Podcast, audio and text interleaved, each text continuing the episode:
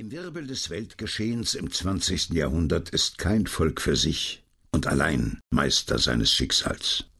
Es hängt ab von der Weltwirtschaft, der Weltpolitik, dem Weltgeist. Es trägt bei zu alledem, aber beherrscht es nicht.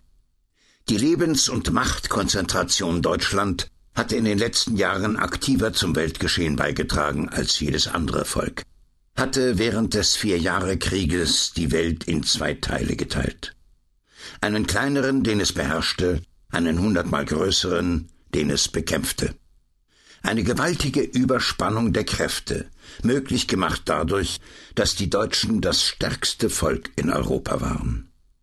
Europa aber immer noch als der Vorzugskontinent und Mittelpunkt der Erde galt. Vier Jahre lang kämpfte Deutschland zu Lande, zu Wasser und in der Luft gegen die fünf Kontinente der Erde. Deutsche Armeen hielten die wankenden Verbündeten aufrecht, intervenierten auf jedem Kriegsschauplatz mit Erfolg, standen überall auf erobertem Boden und brachten ihren Gegnern Blutverluste bei, doppelt so schwer als jene, die sie selber erlitten. Um die Macht ihrer Wissenschaft und Wut zu brechen, war es notwendig, alle großen Nationen der Menschheit gegen sie ins Feld zu bringen. Überwältigende Bevölkerungszahlen, unbegrenzte Hilfsmittel, unerhörte Opfer. Die Blockade zur See konnte 50 Monate lang sie nicht bezwingen. Kleine Staaten wurden im Kampfe niedergetrampelt, ein mächtiges Reich zerschlagen, in unkenntliche Fragmente aufgelöst. Nahezu 20 Millionen Menschen starben oder vergossen ihr Blut, bevor das Schwert dieser furchtbaren Hand entwunden war. Deutsche, das ist genug für die Geschichte, so Winston Churchill. Die Nation, die solches vollbracht hatte, musste nun heimkehren in den verwüsteten Alltag, mit sich selber und mit der Welt in Ordnung kommen.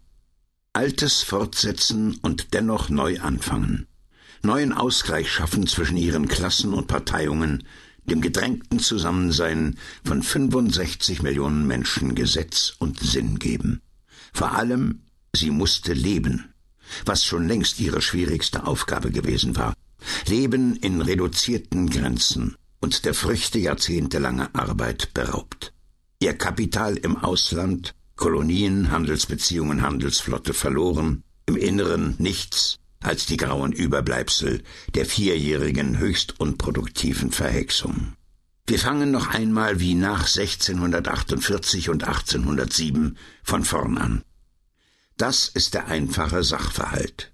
Nur dass heute schneller gelebt, schneller gearbeitet und mit mehr Initiative gearbeitet wird. So Max Weber. Es sind nur seltene Augenblicke des Rausches, der Krise, der allgemeinen Wirrsal, in denen politische Leidenschaft den Einzelnen packt, die öffentliche Sache ihm wichtiger dünkt als die private. So war es im August 1914 gewesen, so vielleicht im November 1918. So ist es nicht unter normalen Bedingungen.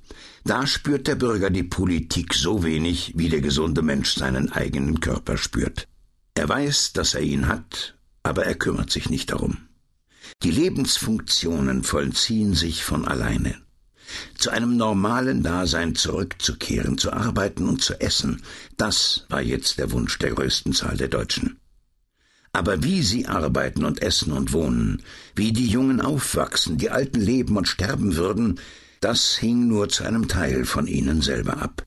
Es hing ab vom öffentlichen Schicksal deutscher Politik und Weltpolitik. Zudem gab es unruhige Geister, die im eigenen Fortkommen den Hauptzweck des Lebens nicht fanden, sondern seine Erfüllung erwarteten vom Staat, in der Verwirklichung schöner oder wüster Träume. Solche Geister gibt es immer. In ruhigen Zeiten bleiben sie gebunden und ungehört. In unruhigen finden sie Spielraum. Die Zeiten, die jetzt kamen, waren unruhig und konnten nichts anderes sein als unruhig. Der Weltkrieg hatte alte Ordnungen zerstört oder geschwächt. Er hatte keine neuen geschaffen. Zwei Grunddokumente. Unter zwei Grundgesetzen sollten fortan die Deutschen stehen. Der Vertrag von Versailles regelte ihre Beziehungen zu den bisherigen Feinden, zur Außenwelt. Die Weimarer Verfassung gab dem inneren Kämpfen und Trachten neue Form. Der Friedensvertrag ein Unglück. Zu verstehen, von entschuldigen ist hier nicht die Rede, nur dadurch, dass aus Unglück meist neues Unglück kommt. Dass die Männer, welche den Krieg geführt hatten und so geführt hatten, sich nicht jetzt in Männer eines guten Friedens verwandeln konnten. Wilson, der Amerikaner, wollte die Kette des Bösen abbrechen und überall Recht machen, wo bisher Unrecht gewesen war. Das gelang ihm nicht. Recht hätte man nur dann machen können, wenn alle beteiligten Staaten, Völker, Menschen gerecht gewesen wären. Solange sie es nicht waren, und was gab denn Anlass zu erwarten, dass sie es gerade jetzt in diesem öden, finsteren, rachsüchtigen Moment der Geschichte sein würden, konnte es im besten Fall praktische Lösungen geben.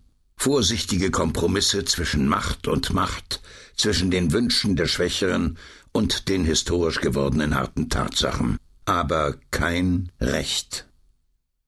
Der amerikanische Doktor, der die Welt nach einem einzigen in dem blanken, feinen Laboratorium seines Geistes zusammengekochten Rezept kurieren wollte, geriet in Streit mit seinen europäischen Partnern. Vor allem mit dem am tiefsten pessimistischen unter ihnen, dem französischen Minister Clemenceau. Wilson vertrat das naive, junge, kraftgeschwellte Amerika, für das der Krieg nur ein Spaß gewesen war. Clemenceau vertrat das ausgeblutete, todtraurige Frankreich. Ihm die Machtposition zu erhalten, die es durch so entsetzliche Opfer erworben hatte, aber auf die Dauer ohne die Hilfe seines Bundesgenossen unmöglich würde halten können, durch hundert ausgeklügelte böse Tricks sie ihm möglichst lang zu sichern, war der all und eine Gedanke des alten Mannes, der 1918 nicht und nicht einmal 1871 vergessen konnte, denn er war schon damals dabei gewesen. Das Produkt dieser sich streitenden Willensmeinungen war widerwärtig, ein dichtmaschiges Netz von Bestimmungen, das gerecht sein sollte, und es in vielen Einzelheiten unbestreitbar war, das Ungerechte von Bosheit, Hass und Übermut inspirierte, aber einließ, wo es nur unter irgendeinem Vorwand geschehen konnte.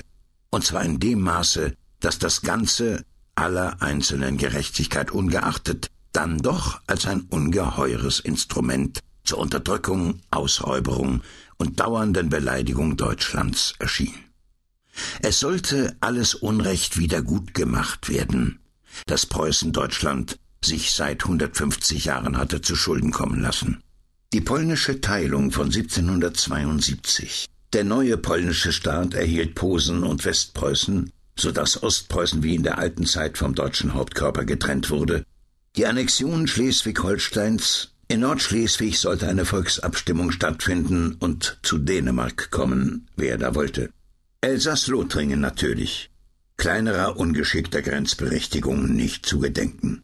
Volksabstimmungen sollten stattfinden, wo immer sich vielleicht eine Mehrheit fand, die bei Deutschland nicht bleiben wollte. In Oberschlesien, in Teilen Ostpreußens. In Ländern dagegen, welche nicht zu Deutschland gehörten und deren Einwohner sich jetzt in ihrer Mehrzahl wahrscheinlich Deutschland anzuschließen wünschten, in Österreich, in Nordböhmen, durften keine Volksabstimmungen stattfinden. Der neue Rechtsbegriff, dass die Völker selber über sich bestimmen sollten, wurde eingesetzt, wo er Deutschland schaden konnte. Anders nicht. So wie Deutschland ihn zu Brest-Litowsk gegen die Russen eingesetzt hatte. Die Brest-Litowsker Regelungen ließ man nur zu gern bestehen, soweit man das Chaos im Osten überhaupt zu kontrollieren vermochte. Es war gut, dass Deutschland Russland geschwächt hatte durch den Gebrauch gerechter Prinzipien. Es war gut, jetzt Deutschland durch den Gebrauch derselben Prinzipien zu schwächen. Der Rest war Balgerei zwischen den neuen oder Nachfolgestaaten, die sich auf Kosten Deutschlands, auf Kosten Russlands, auf Kosten voneinander unter Zuhilfenahme historischer, statistischer, strategischer, wirtschaftlicher, nationaler oder linguistischer Argumente oder auch des Rechtes des Stärkeren möglichst zu vergrößern suchten. Wobei herauskam, dass es Recht auch dann nicht geben konnte, wenn kein übermächtiger Ungerechter es hinderte. Die drei großen Ungerechten, Russland und Deutschland und Habsburg, waren am Boden. Recht aber konnten Polen und Litauer, Tschechen und Polen und Slowaken, Ungarn und Rumänen